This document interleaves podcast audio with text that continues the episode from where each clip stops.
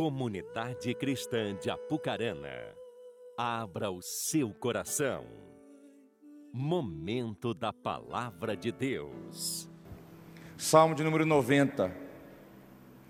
Eu quero compartilhar com você algo da palavra do Senhor.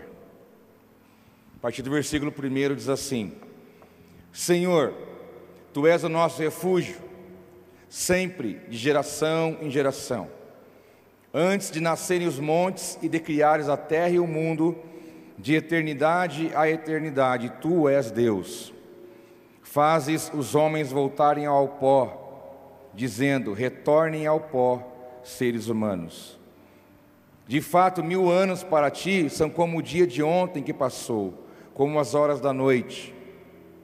Como uma correnteza tu arrastas os homens, são breves com, como o sono, são como a relva que brota ao amanhecer, germina e brota pela manhã, mas à tarde murcha e seca.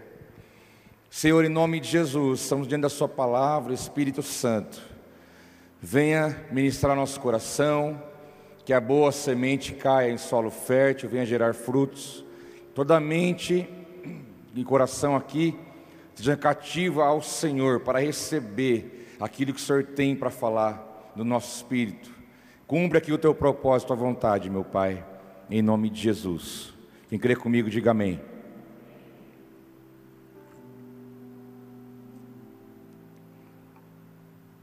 Meus queridos, nós vemos aqui no Salmo 90, Deus, através do salmista, falando sobre nossa humanidade, falando da nossa realidade humana, nossa própria realidade, nosso dia a dia.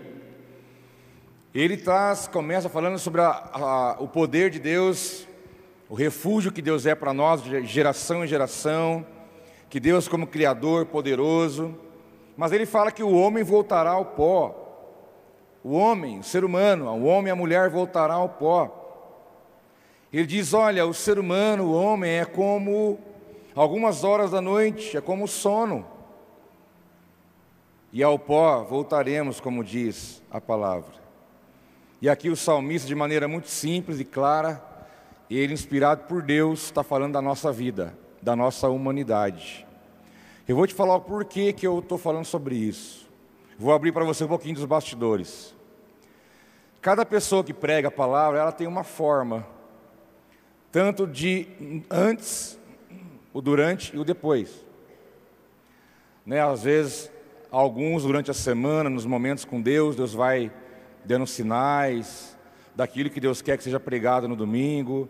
Alguns acontece durante a semana, outros. Cada um tem um jeito né, de se preparar, de se consagrar e buscar ouvir o coração de Deus para ministrar a palavra. E eu sou assim, eu durante a semana eu vou ali fazendo minhas atividades, falando com Deus, e cada vez é de um jeito. Tem hora que segunda-feira vem uma luz, um sinal, aquilo une a outra coisa na quarta, e geralmente une mais uma, uma, um sinal na sexta, e aí, tipo, no sábado que eu vou fechar tudo isso, aí eu, Deus conclui. Então eu venho e entrego para vocês aquilo que Deus direcionou. Mas tem momento que não é assim. E essa semana não foi. Ontem à tarde, mais ou menos quatro horas da tarde, encontrei alguns irmãos aqui da igreja. Estávamos num lugar conversando e tal, e o Elinho estava lá. falei, Elinho, é sábado, quatro horas, 16 horas. E eu estou assim meio preocupado, porque eu estou me sentindo, estou sentindo que eu não tenho nada para dizer. Eu já me vi chegar diante da igreja e ficar assim parado olhando para vocês. Falar, gente, eu não tenho nada para falar. Era assim que eu estava me sentindo ontem. E eu falei, Deus, por quê? O que, o Senhor quer mostrar com isso? Né? E a tarde foi, foi andando, foi se, se, acabando. E eu estava com aquele sentimento, meu Deus, amanhã cedo eu tenho que estar tá lá com a responsabilidade de entregar uma palavra para os meus irmãos que vem de Deus para eles, como, né, sou apenas um instrumento aqui. E eu falei, Deus, e agora? Né? Vai chegando a hora, vai dando uma coisa, né? E aí aquela voz que eu não sei te explicar, mas você sabe que eu estou de como que é isso. Ele falou, olha, você tem que falar um pouco, falar sobre o que você está passando agora. Fala para eles como que é sentir gente de verdade. como que é ser gente. Como que é se deparar com limites, desafios, problemas, dificuldades, inseguranças, dúvidas. Fala sobre isso, porque é isso que eles estão passando. Eles precisam entender esse processo. Eu falei, nossa, é verdade. E aí eu comecei, ontem à noite dar uma olhada, e Deus foi levando, foi levando, foi levando e foi construindo. Então, o que eu vou entregar para você aqui, debaixo de muito temor da parte de Deus, é sobre isso. Tanto é que o título da mensagem é Gente como a Gente. E o salmista, então, vem com muita propriedade, falando sobre a realidade nossa, que Deus é Deus, mas nós somos como o sono, como a noite, como horas, como o vento, e traz a nossa finitude enquanto homens e mulheres, humanos que somos, a nossa finitude, a nossa limitação, nossos desafios, dificuldades, inseguranças, medos, sabemos que isso é fruto do pecado de Adão, que nós herdamos tudo isso através do pecado lá, pecado original. Sabemos que a realidade nossa hoje é diferente, porque na nova aliança, pelo sangue derramado na cruz, nós temos uma outra realidade. O Espírito de Deus habita em mim, habita em você, mas ainda assim você é homem e você é mulher. Você é um homem e mulher de Deus, sim, mas ainda é homem e ainda é mulher. Graças a Deus por isso. Nós continuamos, como diz Paulo, que a excelência de Deus está dentro de um vaso de barro, ao qual é esse vaso que está aqui, ó. Tem vaso maior, vaso menor, vaso clarinho, vaso mais moreninho, tem vaso mais gordinho, mais fininho, tem de todo jeito. Mas estão aqui os vasos. Um dia eu vi alguém falando assim: vai ter o um encontro dos vasos. Falei, nossa, eu queria tanto no encontro de vasos. Porque realmente nós somos comparados a vasos.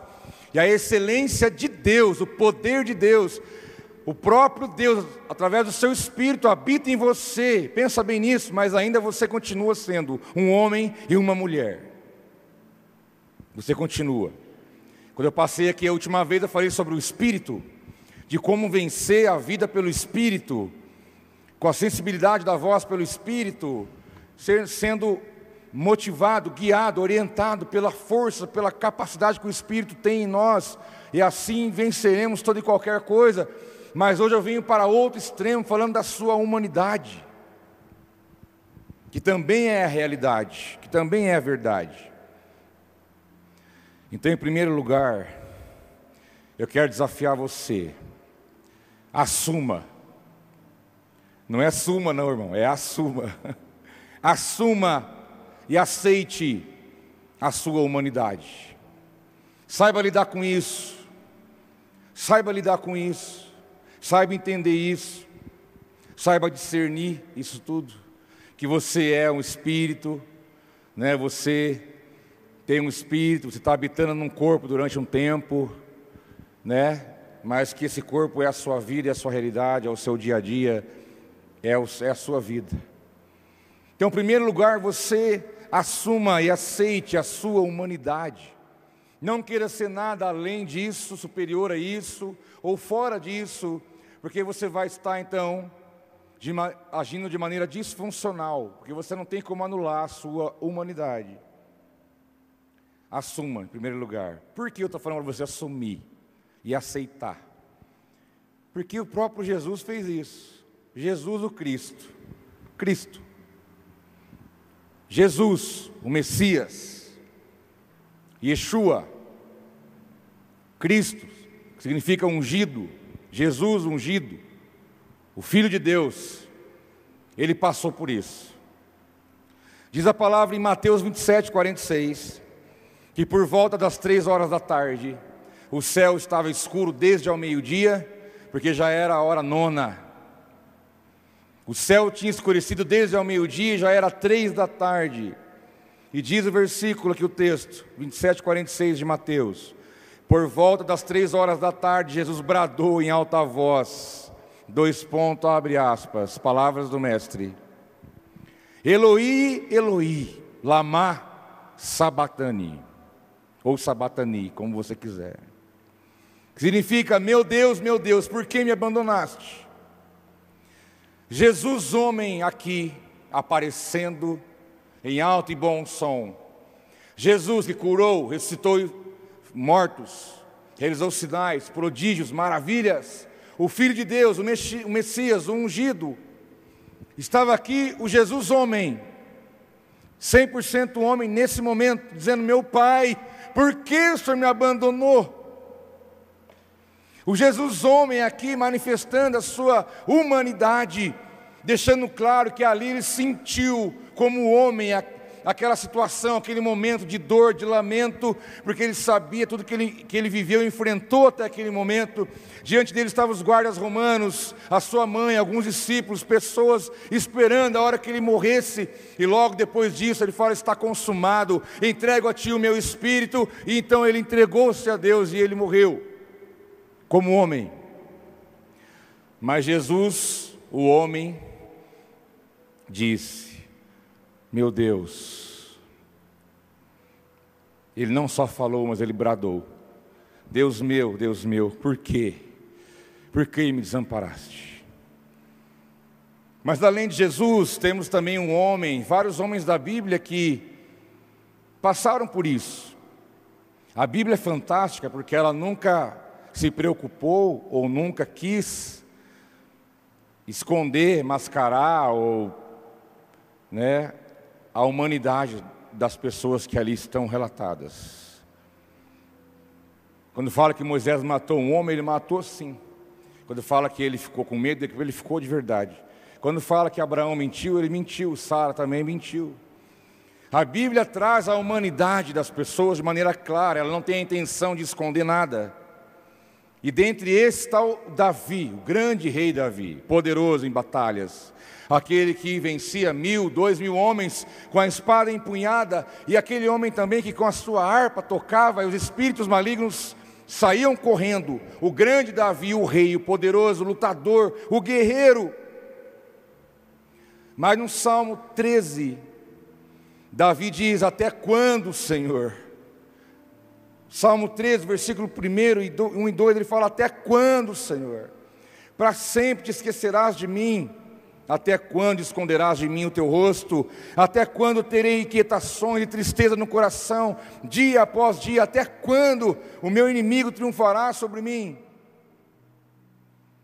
Um homem, o rei, o homem poderoso na terra, é o mais. Davi não passou de um homem. Quando ele diz: até quando, Senhor? Como quem diz: Até onde vai isso? Como quem diz: Meu Deus, até onde vai isso? Até quando? Como que eu vou conseguir administrar isso? Como que eu vou conseguir andar trazendo dentro de mim esses sentimentos, tristeza, inquietação? Até quando? Esse homem de baixa estatura, cheio da presença de Deus, guerreiro, como eu disse, muitas vezes deixava o palácio ia para o deserto sozinho e ali ele clamava e gritava a Deus, porque ali estava o homem. Ali estava o homem. Mas eu quero falar de mais um, que é o discípulo que ouviu do próprio Jesus: Olha, Pedro, você, sobre essa revelação que você está tendo, né, sobre esta pedra, eu vou edificar a minha igreja. Pedro, você vai fazer grandes sinais, maravilhas, prodígios, você vai ser usado com grande poder. Você vai ser um pilar na história da igreja. Na implantação do reino na terra, Pedro, você vai ser um pilar. Mas, em Mateus 26, 69 e 70, diz que Pedro estava sentado no pátio e uma criada aproximou-se dele e disse: você também estava com Jesus, o Galileu, mas ele negou diante de todos, dizendo: Não sei do que você está falando. Pedro estava sentado no pátio, a mulher chegou e falou: Você, você estava com Jesus, você é um discípulo? E falou: O quê? Nem sei o que você está falando. Aqui o homem apareceu. O homem saltou, o homem lançou-se. Por que o medo? Que quando Jesus foi entregue aos soldados por Judas, quando Judas obeja, soldados vêm, prende, leva. Diz as Escrituras que Pedro seguia Jesus de longe, ele ficou observando de longe, como quem diz: vão condenar, vão bater, vão acabar com ele. Quer saber de uma coisa? Vai sobrar para mim. E quando chegou para ele, falou: Você é um discípulo? Falou: Eu? Eu não conheço, nem sei o que você está falando, porque o homem medroso apareceu. Aquele que viu Jesus curando, salvando, libertando, realizando milagres e sinais. Aquele que viu a grande e poderosa ação de Deus na terra através do seu filho. Falou: Eu não conheço. Mostrando aqui a vergonha de um homem medroso. Mas aqui está a humanidade. Se fosse você, você fala: Não, eu sou discípulo dele, sim. Pode me levar também, pode me matar, pode me escotear, pode me cortar ao meio, faz o que você quiser. É fácil quando nós olhamos para uma história dessa e falar: Ah, mas Pedro negou Jesus, onde já se viu? Eu negaria por muito menos. Se você se colocar na, na, na pele dele aqui, aqui apareceu Pedro, homem, 100% homem, cheio de medo e receio. Mas eu quero continuar um pouquinho mais com você Deixando bem claro com esses três exemplos que você precisa assumir a tua humanidade, assumir a tua realidade e aceitar e saber lidar com isso. Senão você não vai alcançar o que Deus tem para você. No final você vai entender. E eu quero falar também de um homem chamado Paulo, o grande apóstolo Paulo.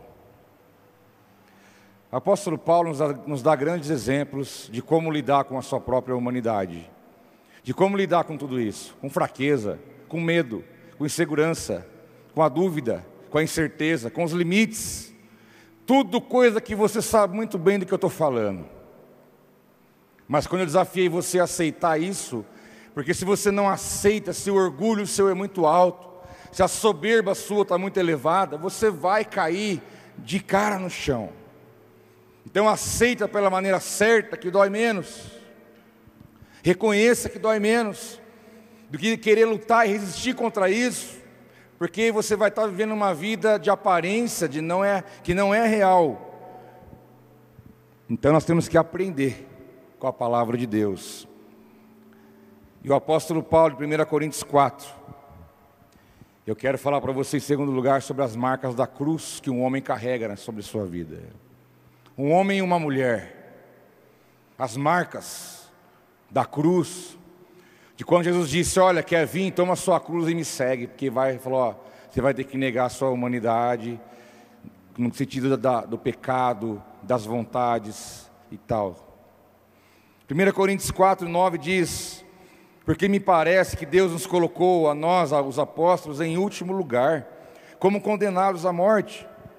Temos nos tornado espetáculo para o mundo, tanto diante de anjos como de homens.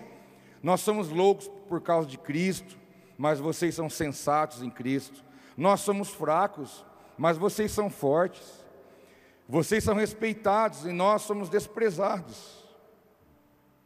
O apóstolo Paulo, enfrentando aqui, deixando claro a humilhação e as dificuldades, os limites que ele enfrenta. Falou: parece que nós, apóstolos, lá no final da fila, humilhado, rejeitado, lançado para lá, nós somos fracos, sim, nós sabemos lidar com isso, a realidade nossa é essa, porque apóstolo é também homem, profeta é homem, é mulher, evangelista é homem, é mulher, pastor é homem, é mulher, não deixa de ser homem, não deixa de ser mulher por aquilo que há de Deus sobre sua vida. Ah, mas eu sou crente, você vai passar, filho. Você não está livre de nada. Aonde você leu que dia você ouviu isso de mim? Que você não passaria por certas coisas? Nunca eu falei isso. o evangelho água com açúcar não transforma a vida de ninguém. E o apóstolo Paulo deixa bem claro aqui seus limites, a humilhação que enfrentou, a renúncia. E ele fala: olha, até agora estamos passando fome, necessidade de roupas, estamos sendo tratados brutalmente, não temos residência certa, trabalhamos arduamente com nossas próprias mãos, quando somos amaldiçoados, abençoamos, quando perseguidos, suportamos, quando caluniados, respondemos amavelmente, até agora nos tornamos a escória da terra e o lixo do mundo. Está aberto a inscrição para apóstolo, irmãos. Está aberta a inscrição. Eu creio no ministério apostólico, aí é bíblico. Aí tem aqueles, nem vou falar o quê, que falar, ah, mas o ministério apostólico era só na igreja primitiva, isso é coisa da igreja lá atrás, isso aí ficou lá. Fazemos o que com Efésios? Rasgamos, tiramos da Bíblia? Quando Deus fala, Deus fala em Efésios, Deus constituiu alguns para apóstolos, profetas, mestres, evangelistas e assim vai. Que o ministério apostólico continua acontecendo mesmo pós igreja primitiva, isso está até os nossos dias. O ministério apostólico é real, ele é acompanhado de testemunhas. Eu conheço homens sérios que não usam isso como título, como autopromoção, mas entenderam a caminhada e tem uma história, uma trajetória, tem todo um processo. Mas aqui na vida de Paulo nós vemos ele falando o lado que muita gente não quer. Eu quero pregar para a multidão, eu quero orar pelos enfermos, eu quero ressuscitar mortos, eu quero ser usado para manifestar sinais e maravilhas. Amém. Mas e passar por isso, você quer? Isso é o que legitima as cicatrizes, as marcas, que um homem ou mulher de Deus carrega na sua vida, na sua história, a partir daquilo que Deus está escrevendo. Mas Paulo conclui aqui dizendo: Olha, não estou de, tentando envergonhá-los. Paulo falando: Não quero deixar vocês envergonhados com o que eu estou dizendo, ao escrever estas coisas, mas procuro adverti-los como meus filhos amados. Paulo está dizendo: Ó, a verdade é essa, meu chapa. Eu não estou colocando minha fraqueza aqui, meu limite, minha vergonha, minha dificuldade, para te chatear, para deixar você triste, ou para te. Não, é para você ficar ciente do que é a realidade, porque eu tenho amor em vocês como filhos. Um dia uma pessoa chegou, olhou bem para mim e falou: Ah, pastor, negócio de filho na fé, isso aí não existe. Esse negócio de, ah, meu filho na fé, pai espiritual, isso aí é furada. Isso aí não concordo com isso. Isso aí não é de Deus, não existe. Falei, ó, você quer conversar em que nível? No achômetro ou quer conversar na palavra? Você escolhe. Se for no achômetro, não vou nem falar. Continue achando o que você está achando. Como que eu vou então rasgar páginas da Bíblia de quando Paulo chamou Timóteo de filho? De quando Paulo disse a Tito, meu verdadeiro filho, na fé, na fé comum, como diz ele. E aqui mais uma vez ele está escrevendo e dizendo: Olha, aos meus filhos, eu quero deixar vocês cientes que vocês podem passar por isso, porque eu estou passando. Eu sou o apóstolo Paulo, eu vi a luz na estrada de Damasco, Deus apareceu para mim e me chamou. Paulo, até os 20 an 28 anos, foi um judeu, confesso, fariseu de fariseu, aos 28 teve a experiência com Deus, até os 43 ficou se preparando para o ministério, aos 43 anos começou a pregar e foi até 60 e pouco. E ele dizendo: Olha, eu estou passando, eu sou o apóstolo Paulo, mas eu sou homem, eu estou sujeito a essas coisas. E vocês, como filhos, fiquem espertos, vocês podem passar por isso também. E ele conclui dizendo: Sejam meus imitadores, como eu sou de Cristo. E o quanto nós temos facilidade, liberdade de falar das nossas fraquezas. É desagradável, é ruim, é chato, expõe. Mas por que então não falar? Se esse homem falou publicamente, está aqui relatado para quem quiser ler. E porque nós queremos sempre mostrar, publicar, potencializar, né, deixar em evidência as coisas lindas, bonitas, conquistas, vitórias. Isso é bom, glorifica a Deus. Mas também você tem que aprender a falar das suas mazelas, meu filho. Abra o coração, seja gente de verdade. Olha no olho de alguém e fala: Olha, estou com uma luta braba. Olha no olho de alguém e fala: Não consigo mudar em certa área da minha vida, eu sempre estou pelejando por isso. Olha, o meu pecado é esse. Põe a mão na minha cabeça, irmão. Quem está fazendo isso? Porque não faz? Porque não sabe lidar com a sua própria humanidade. E acha que está convencendo alguém de que a maneira que está vivendo é a maneira que todo mundo acha que é. E só está enganando a si mesmo. Segundo lugar, as marcas de Cristo. Sede meus imitadores. Com Deus você vai vencendo, vai, vai caminhando. Mas seja homem, seja cabra homem, seja mulher de verdade, e reconheça tudo isso, reconheça o processo. Em terceiro lugar, além das marcas de, da, da cruz, tem ainda mais coisa, irmão, que vai, vai piorar um pouco mais. Eu vou piorando, mas já vai ficar bom demais, fica tranquilo. No final você vai entender. Paulo fala aos Coríntios, capítulo 15, 1 Coríntios, capítulo 15, versículo 30, fala dos perigos, quando ele fala: Olha, também nós, porque estamos nos expondo a perigos o tempo todo, todos os dias enfrentando a morte, irmãos, isso digo pelo orgulho que tenho de vocês em Cristo Jesus, nosso Senhor. Paulo está dizendo: Olha, eu vivo em constante perigo, eu estou exposto ao perigo, ao risco o tempo todo porque eu não sou super-homem, eu sou homem. E eu estou exposto a isso, todos nós estamos. Desde quando você ainda era algo informe, diz a Bíblia, você fecundou no útero da sua mãe, ali você já estava correndo risco. E desde esse momento até agora, você correu muitos riscos. E você vai continuar correndo riscos, porque a vida é isso. E nem, sem falar na atual conjuntura, no atual contexto que estamos inseridos, falar de risco. Mas a questão é que Paulo coloca aqui o seguinte: olha, não estou em um lugar trancado esperando alguém falar, pode sair, Paulo.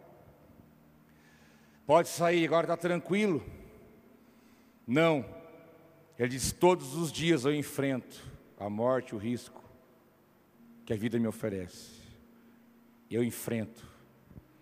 Irmãos, vamos falar a verdade, vamos ser sinceros, nós não temos para onde correr. Está provado aí mais todas as potências do mundo. Todas as potências do mundo, desde Europa, Ásia, Oceania, América, Norte, Sul, Central, tudo você pode imaginar. Está bem claro para onde iremos.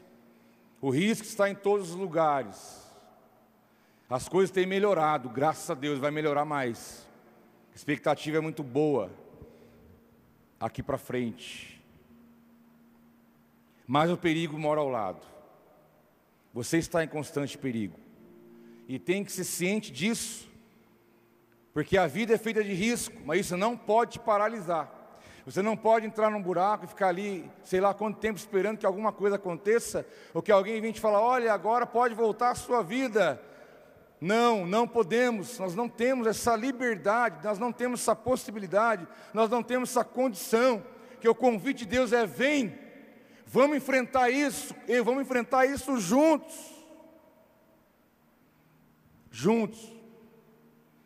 Porque nós somos homens e mulheres, sim, mas somos homens e mulheres de Deus. Deus está conosco, Deus está comigo, Deus está com você. Posso ouvir um amém? Mas você continua sendo homem e gente. Em quarto lugar, eu quero falar de conflitos e tribulações. Tribulações da vida. 2 Coríntios 7, 4, diz ele: Tenho grande confiança em vocês e de vocês tenho muito orgulho. Sinto-me bastante encorajado, minha alegria transborda em todas as tribulações. Irmãos, como que pode alguém falar que está transbordando de alegria por causa das tribulações? Você já deu um glória a Deus hoje pela tribulação da tua vida?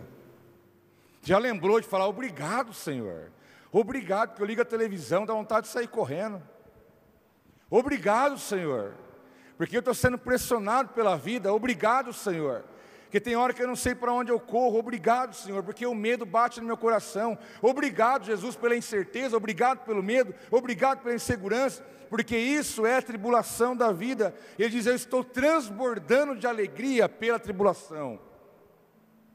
Diz ele, pois quando chegamos à Macedônia, não tivemos nenhum descanso, mas fomos atribulados de toda forma, conflitos externos e temores internos. Irmãos, nós sabemos o que Paulo está dizendo aqui. Conflitos externos, internos, temores, tribulação. A palavra tribulação ela tem vários significados no original bíblico, mas uma delas me chamou a atenção, que é o dilema. Uma pessoa atribulada é uma pessoa que está vivendo um dilema. E a tribulação pode vir na tua vida quando tudo está ruim. A tribulação pode vir quando tudo dá errado aos seus olhos. Mas saiba de uma coisa: você pode ver uma tribulação também quando tudo der certo. Nós achamos que somos atribulados quando está tudo virado do avesso. É perigoso. Mas saiba de uma coisa: quando tudo der certo, você pode viver um dilema também e fazer o que Deus não quer que você faça. É possível ser atribulado, tudo dando certo, tudo correndo bem, tranquilo e favorável. Mas eu digo para você, os conflitos internos e externos faz parte da nossa vida, da nossa existência, como lidar com isso? Tem um botão que desliga para dormir? Não tem. Tem um botão que para de preocupar? Não tem. Tem um botão que para de pensar nisso, naquilo. É um sentimento que vem contra alguém, contra uma situação. É uma coisa que você alimenta, te atormenta, que nem é real. É coisa da sua cabeça, mas não tem um botão que você aperta para parar com isso. Porque são as, as tribulações. Isso é a mostra que você é gente, como a gente é a prova de que você é humano, tem limites, dificuldades, fragilidades, vulnerabilidades. Nós somos isso, irmãos. Não vale a pena viver negando tudo isso, fingindo que não existe, porque não, essa é a realidade. Mas um pouquinho mais adiante ele fala dos sofrimentos. E no capítulo 11 de 2 Coríntios, versículo 23, versículo 26 a 28, desculpa, ele fala: Estive continuamente viajando de uma parte a outra, enfrentei perigos dos rios, perigos de assaltantes, perigos de compatriotas, perigos dos gentios, perigos na cidade, perigos no deserto, perigos no mar, perigos de falsos irmãos. Trabalhei arduamente, muitas vezes fiquei sem dormir, passei fome, sede, muitas vezes fiquei em jejum, suportei o frio e a nudez. Além disso, enfrento diariamente uma pressão interior, a saber, a minha preocupação com todas as igrejas. A inscrição para apóstolos está aberta. Passei tudo isso aqui. Eu só, tem um pedaço, antes desse, desse texto aqui, tem mais uma lista enorme das varadas que ele levou, das ruas que ele levou, das prisões que ele enfrentou, quando foi jogado no mar. Tem tudo isso aqui, picado de cobra, tem uma, uma lista enorme. Mas eu só peguei esse pedaço para falar para você que, dentre os sofrimentos da vida humana, estão sofrimentos internos que são mais difíceis. Porque Paulo viveu sofrimento no físico, quando teve fome, frio, dificuldades, perigo de vida, mas também sofreu é, conflitos internos. Falei, enfrentei perigo de assaltante na rua, no deserto, na rua, na cidade. Enfrentei perigos, mas enfrentei um perigo aqui diferente, que ele chama de falsos irmãos. Irmãos, é pior ainda. O conflito interno é pior. Você ser atingido por alguém, um inimigo, uma pessoa que você não conhece, de fora, de longe, é uma coisa. Um assaltante, como diz aqui ele, compatriota, gentil. Mas ser atingido por um falso irmão é terrível, hein? Já não basta o Satanás que a Bíblia diz que ele é o inimigo de, da sua alma, ele, ele odeia você. O diabo, ele odeia você. Você está dormindo e roncando, ele está tramando contra você para acabar com a tua raça. Já não basta ele contra nós Paulo fala: Eu tive que enfrentar, além disso, de problemas externos, dificuldades, os falsos irmãos, aqueles que aproximaram de mim, que parecia que era meu irmão, mas não era coisa nenhuma. Que ao invés de me ajudar, de me aceitar, estendeu o dedo para mim, me julgou, falou mal de mim pelas costas, puxou meu tapete. É um falso irmão, é um enviado do cão. Tem um que ele até coloca nome, ele fala Alexandre Latoeiro. Ele falou: Esse é o pior de todos. Ele enfrentou vários, mas um ele deu nome. Mas Paulo passou pela crise de ser atingido, sofrido, pela atitude de uma pessoa que deveria ser seu irmão na fé, mas era um falso irmão. Tinha aparência que era, mas na verdade não era. E ele fala: olha, diariamente, uma pressão interior dentro de mim, e a preocupação com as igrejas. Perdi o sono, coitado, pensando nos outros. Parece fácil, né? Você fala, para com isso, para quê? Dorme, vira para o outro lado e dorme. É, então, nem sempre é assim. Tem hora que não é assim.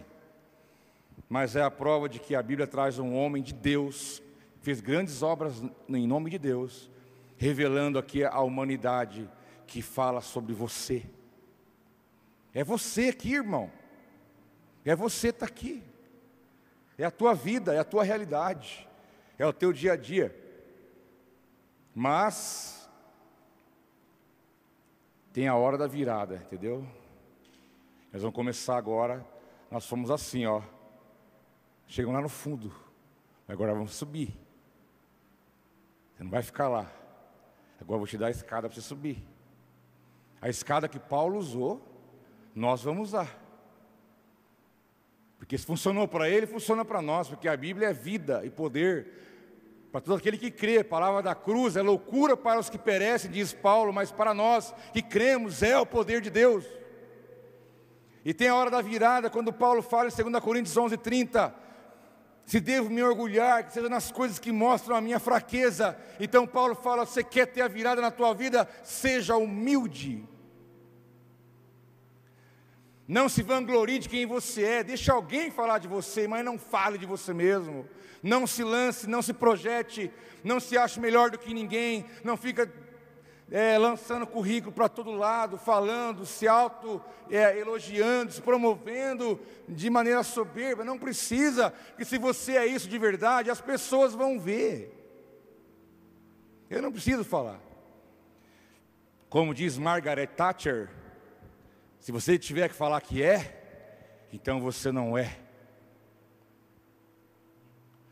Paulo diz: se devo me orgulhar em alguma coisa, quero me orgulhar na minha fraqueza. Porque eu, como homem fraco, pobre, cego e nu, é onde eu sei quem eu sou, mas também vou contemplar quem Deus é na minha vida. É a escada, irmão é o degrau. É, vou lançar aqui, a escada da humildade. Tinha sandália da humildade, que era famosa antigamente, né? Escada da humildade. Começa lá, reconhecendo que você não é, você não pode, você não consegue, porque você não tem condição de si mesmo, porque nem respirar, que você faz automaticamente sem pensar, você não é capaz disso, se Deus não te der a condição para isso. Você respira, você pisca, você faz tanta coisa automaticamente que você nem percebe. Mas não é você que faz, é Deus que te dá o dom da vida, a possibilidade, a condição. Depois dele falar de se, de se gloriar na sua fraqueza, aí ele começa então a virada, a retomada. Romanos 8, 18. Considere que os nossos sofrimentos atuais não podem ser comparados com a glória que em nós será revelada. Irmão, tudo que você é, tua fraqueza, teu limite, teu medo, tua insegurança, você, tua humanidade, tua realidade, a tua história, os sofrimentos, tudo que você vive, junta, junta tudo, filho, junta tudo, não deixa nada fora, junta tudo que é você, e saiba de uma coisa, que o sofrimento nosso, tudo que nós carregamos até aqui, não podem ser comparados com a glória que Deus vai revelar para a tua vida. Isso vai passar. Isso vai passar. Tudo isso vai passar. Um dia eu li uma frase de uma pessoa, não lembro quem é, não posso dar o crédito, porque eu não sei quem é, não lembro, que diz que um minuto no inferno será suficiente para qualquer pessoa entender que nenhum prazer aqui no mundo valeu a pena. Eu acho que ele exagerou.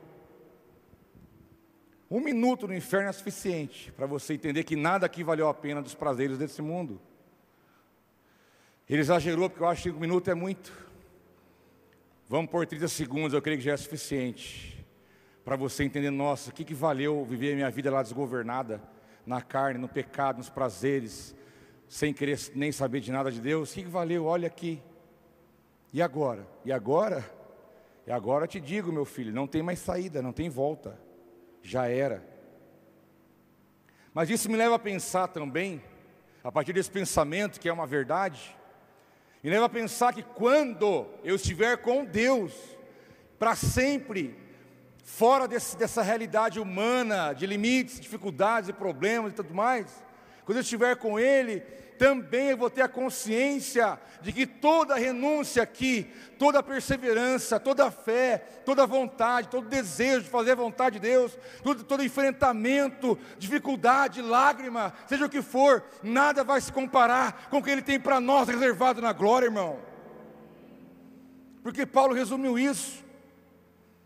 Considere que os nossos sofrimentos atuais não podem ser comparados com a glória que em nós será revelada existe algo grandioso à nossa frente.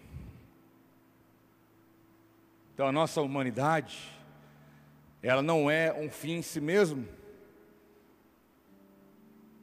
É a nossa realidade agora, mas não é a nossa realidade futura. Que tem algo muito maior do que isso nos esperando, da parte de Deus. Em sétimo lugar, eu quero dizer o seguinte para você: que essa virada é a virada do homem e da mulher, todo ser humano. Mas a mulher e o homem de Deus.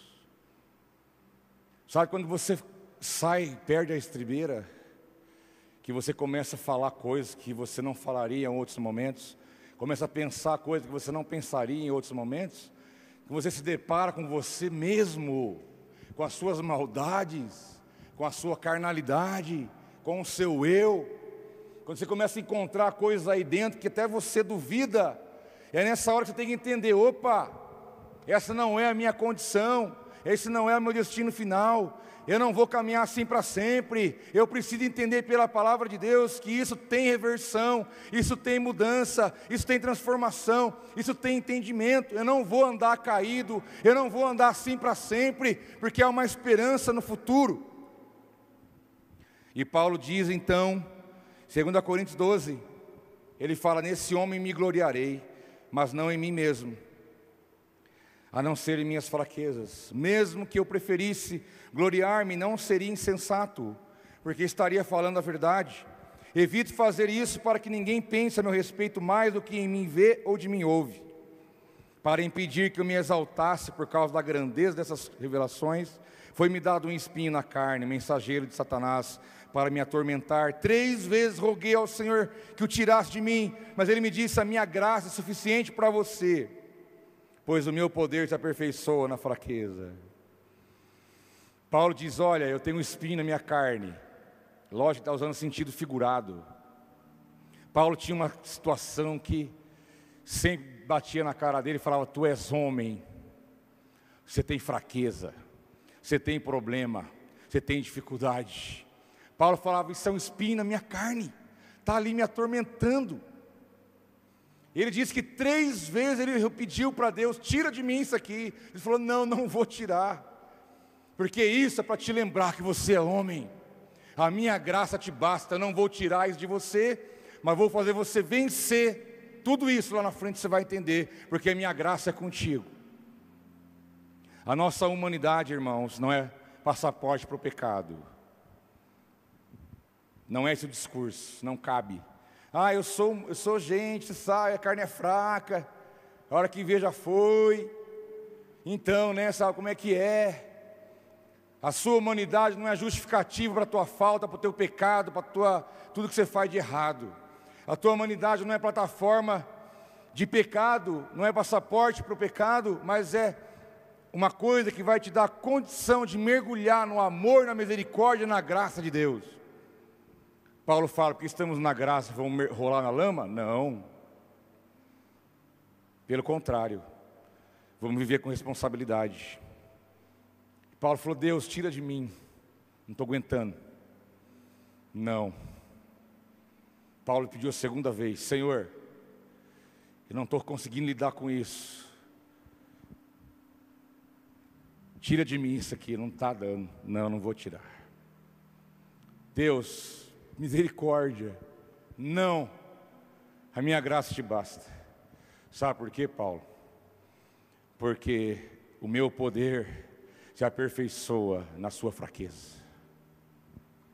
Que quando você é fraco, você vai saber que você é forte. Se alguns espinhos não saíram da tua vida ainda, irmão, fraquezas, limites, dificuldades, medos, inseguranças, tanta coisa que pode representar um espinho. Deus fala para você, fica tranquilo, você vai vencer, mas saiba que isso é para manter você no seu lugar, humilde, dependente, confiante, crendo que a minha graça te sustenta e na tua fraqueza o meu poder te aperfeiçoa. É a nossa humanidade. Paulo foi humilde, reconheceu. E aí então Paulo responde, versículo 9: Portanto, eu me gloriarei ainda mais eu me gloriarei ainda mais alegremente em minhas fraquezas, para que o poder de Cristo repouse em mim. Por isso, por amor de Cristo, regozijo-me nas fraquezas, insultos, necessidades, perseguições, pois quando sou fraco, diz ele, então eu sou forte. A matemática de Deus corre ao contrário. Não adianta bater no peito, eu aguento, joga para o pai, o pai aguenta, você não aguenta nada. Você não aguenta nada. Que não é você, não sou eu, mas é Deus em mim, Deus em você. É Deus em nós. Eu não posso, eu não tenho, eu não vou, eu não faço. Tudo isso eu consigo me movimentar se Deus me der a condição e a graça e a capacidade, porque quando eu sou fraco, quando você é fraco, reconhece a tua humanidade e a minha, então somos fortes a partir da ótica de Deus, porque o poder de Deus se move na tua fraqueza e te transforma e te faz vencer. Porque quando você vencer, você vai entender que não foi você, mas foi Deus que moveu, que agiu na sua vida. Bem-vindo à nossa realidade. Eu quero terminar profetizando na tua vida, irmão. Que se você entender o que o Espírito Santo está dizendo para nós, Poderia falar disso aqui sem nem usar a Bíblia, só um versículo, porque você sai fora, você está de cara com a, sua, com a sua fraqueza, com o seu limite. O cenário está em letras enormes dizendo para nós: vocês são limitados, vocês não podem, vocês não têm condição. Em nós mesmos, e essa é a nossa realidade. Mas Deus fala para você em Romanos 8, 28. Sabemos que Deus age em todas as coisas para o bem daqueles que o amam, dos que foram chamados de acordo com o seu propósito. Deus tem um propósito em todas as coisas, até em te fazer humano e não te fazer um super-humano. Há um propósito em todas as coisas, porque tudo vai contribuir para o seu bem. Bem de quem? Daqueles que amam a Deus e são chamados de acordo com um propósito. Há um propósito muito maior do que você, do que eu, do que tudo que nossos olhos podem contemplar. Vai ter final feliz essa história, não tenha dúvida disso, porque Deus que age em todas as coisas para o seu bem, Ele sabe o que está fazendo. Mas você tem que ter duas concepções claras na tua vida: quem você é de verdade e quem Deus é na tua vida. Isso faz toda a diferença na tua caminhada. Eu quero chamar o pessoal do louvor aqui um instante, e eu vou te liberar sobre a tua vida a chave da conclusão de aonde vai dar tudo isso. Aonde vamos chegar? Aonde Deus quer nos levar? O que Deus está fazendo? Qual é o objetivo de Deus? Nessa noite, de abrir-nos e fazer-nos olhar de dentro para fora quem somos, onde estamos, qual é a nossa realidade, as nossas lutas, porque Ele tem interesse nisso, porque Ele quer te levar a viver uma realidade diferente, de entendimento, de discernimento, que é a proposta do céu para mim e para você. Fique em pé um instante. Feche seus olhos, meus irmãos. Eu quero ler essa palavra para você, esse último texto, para você colocar a última peça do quebra-cabeça. Feche seus olhos e, em apenas alguns segundos, faça um exercício. Você tem a, a clareza da sua humanidade, de como ela anda, de como ela está. Eu não estou perguntando o que você acha de você. O que você acha de você geralmente é mais do que você é. Eu quero uma análise honesta, sincera e verdadeira, à luz da palavra de Deus. À luz da palavra de Deus, à luz das Escrituras. Quem é esse ser humano que está aí, que é você? Quem tu és, homem, quem tu és, mulher? A tua realidade, teus enfrentamentos, suas dificuldades, seus medos, seus temores. Está correndo do que? Está correndo para onde? Já tentou tantas vezes, não conseguiu. E você às vezes tem alguns receios da vida, dificuldades, porque você é gente, e Deus sabe que você é gente, e Ele sabe que você não consegue sozinho, Ele sabe que você não tem condição de vencer, ele sabe que você não tem condição de sair do seu lugar. Ele sabe que você não tem condição de enfrentar as lutas desta vida. Por isso ele mesmo se se propôs a agir em nós e através de nós, para que possamos ainda como homens e mulheres, sejamos homens e mulheres de Deus. E eu quero ler para você Romanos 8:37, como uma palavra de Deus que é vida que precisa entrar dentro do teu espírito nessa noite. Feche teus olhos e ouça o Espírito Santo falando contigo. Paulo diz, inspirado pelo Espírito Santo, à igreja de Apucarana, diz ele, mas, mas, vírgula, em todas estas coisas, que coisas? Tudo que você ouviu até aqui, Diz ele: em todas estas coisas, nós somos mais que vencedores. Não é só vencedor, não, meu irmão, é mais do que vencedor.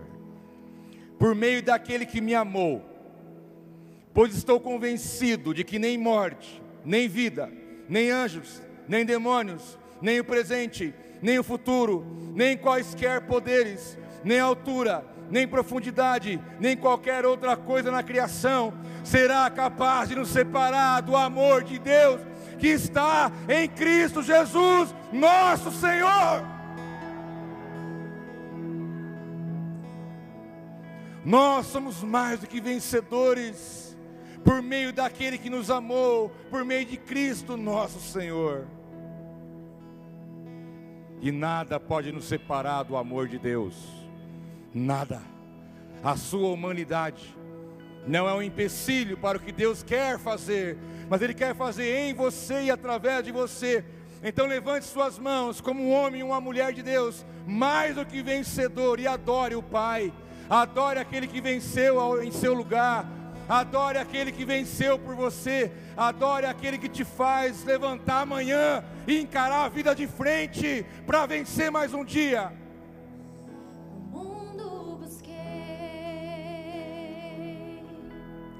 mas não preencheu-me. Adore aquele que venceu. Canções tão vazias, tesouros que um dia consumarão.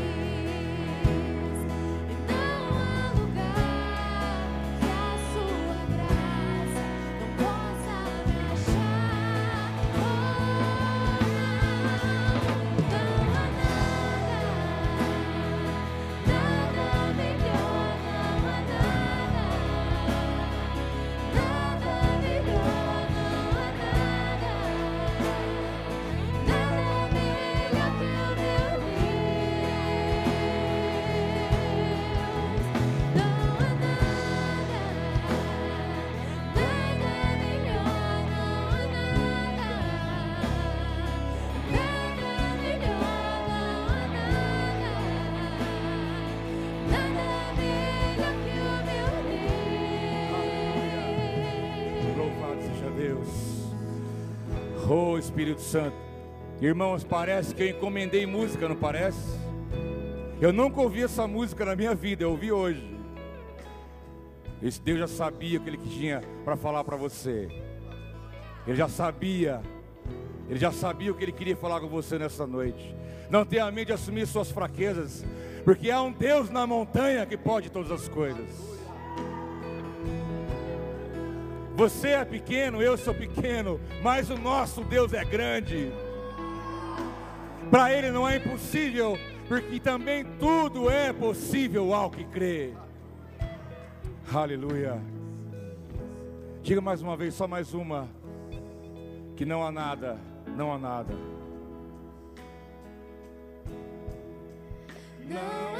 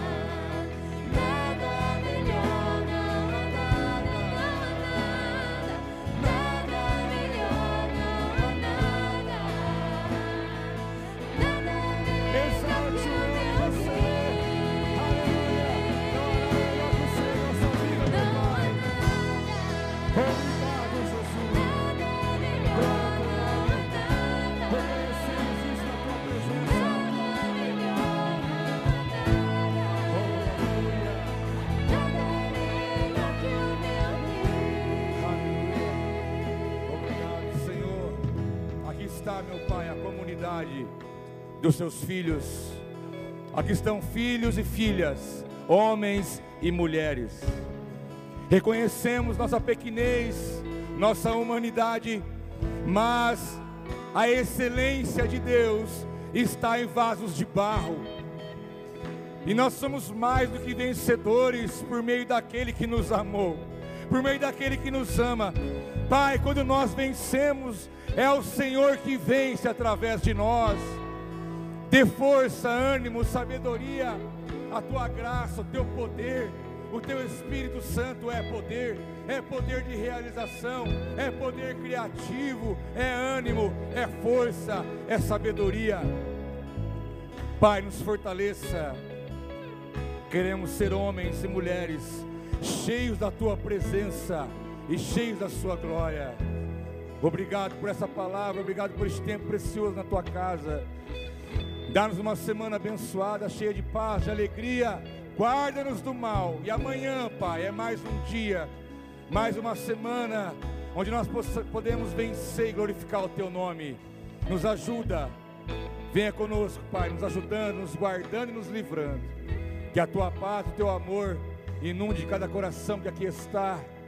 Aqueles que estão agora conectados conosco, derrama sobre eles a tua graça, a tua presença. E nós te agradecemos, Pai, em nome de Jesus. Dê um aplauso bem forte ao Senhor. Glorifique o nome dele. Aleluia.